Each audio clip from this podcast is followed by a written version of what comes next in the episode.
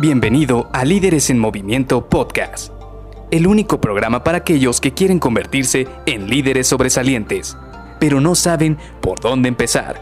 Te revelaremos los secretos mejor guardados que te ayudarán a triplicar los resultados de tu equipo.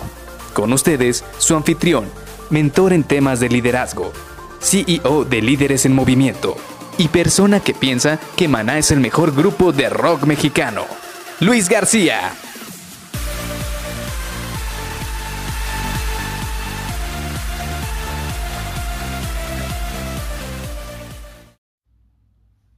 ¿Y cómo implemento esta nueva estrategia en mi equipo?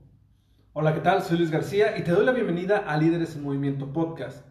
Hace unos días estaba platicando con un compañero de trabajo y la verdad es que fue una plática muy divertida y muy interesante porque estábamos platicando de que esta persona no se queda con ganas de hacer cosas nuevas.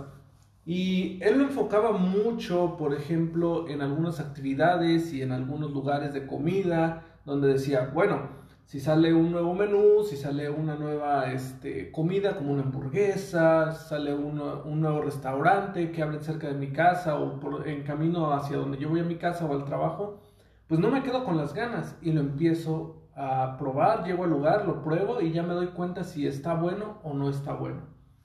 Y esto es muy gracioso porque la verdad es que en ese momento yo rápidamente conecté esta situación con lo que nos pasa a veces en nuestros trabajos, en nuestras posiciones y sobre todo cuando tenemos un equipo a cargo.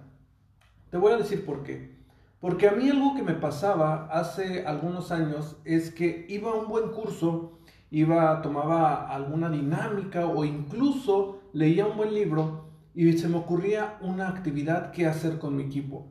Pero antes de hacer la actividad, siempre lo que me terminaba preguntando es, ¿y esta actividad me va a funcionar? ¿O voy a obtener los resultados que quiero con esta actividad?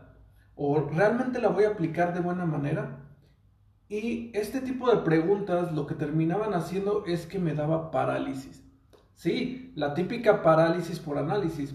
Y ya lo hemos platicado en otros episodios de este podcast donde platicamos que el simple hecho de estarlo pensando muchísimas más veces de lo que es necesario termina siendo que no hagamos las cosas. Y aquí viene el problema.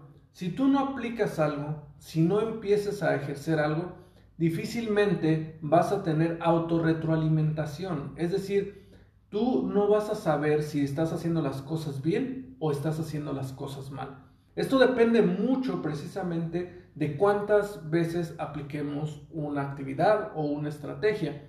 Por ejemplo, tú has visto a deportistas de alto rendimiento, ellos tienen que practicar todos los días, tienen que hacer ejercicio todos los días. Si quieren practicar, por ejemplo, los futbolistas cómo tirar un tiro penal o cómo cobrar un tiro penal, pues no creerás que nada más lo practican 5 o 10 minutos antes de entrar a un partido. No, Seguramente lo hacen todos los días determinado tiempo, no sé, 5, 20, 30 minutos, una hora, simple y sencillamente frente a la portería, practicando ese tiro penal. Pues prácticamente es lo mismo en nuestro día a día. ¿Cómo quieres lograr volverte bueno en algo si antes no lo practicas? Y esto es precisamente lo que tenemos que hacer. Olvídate de esas telarañas mentales de, bueno, ¿y si lo que aplico realmente me va a funcionar? ¿Realmente va a servir? ¿Realmente me va a dar los resultados que busco? Quítatelas porque de todas maneras te voy a contar un secreto. Cualquier actividad que hagas, cualquier nueva estrategia que implementes, cualquier nueva eh, metodología que vayas a implementar en un lugar, no va a funcionar la primera vez. Y hay una estadística muy, muy grande en la cual quizás el 90-95% de las veces, la primera vez que lo intentes, no va a salir como tú quieres. Pero eso no quiere decir que esto no sea un buen punto de partida. ¿Por qué? Porque al final del día, lo que tú estás probando es una tesis.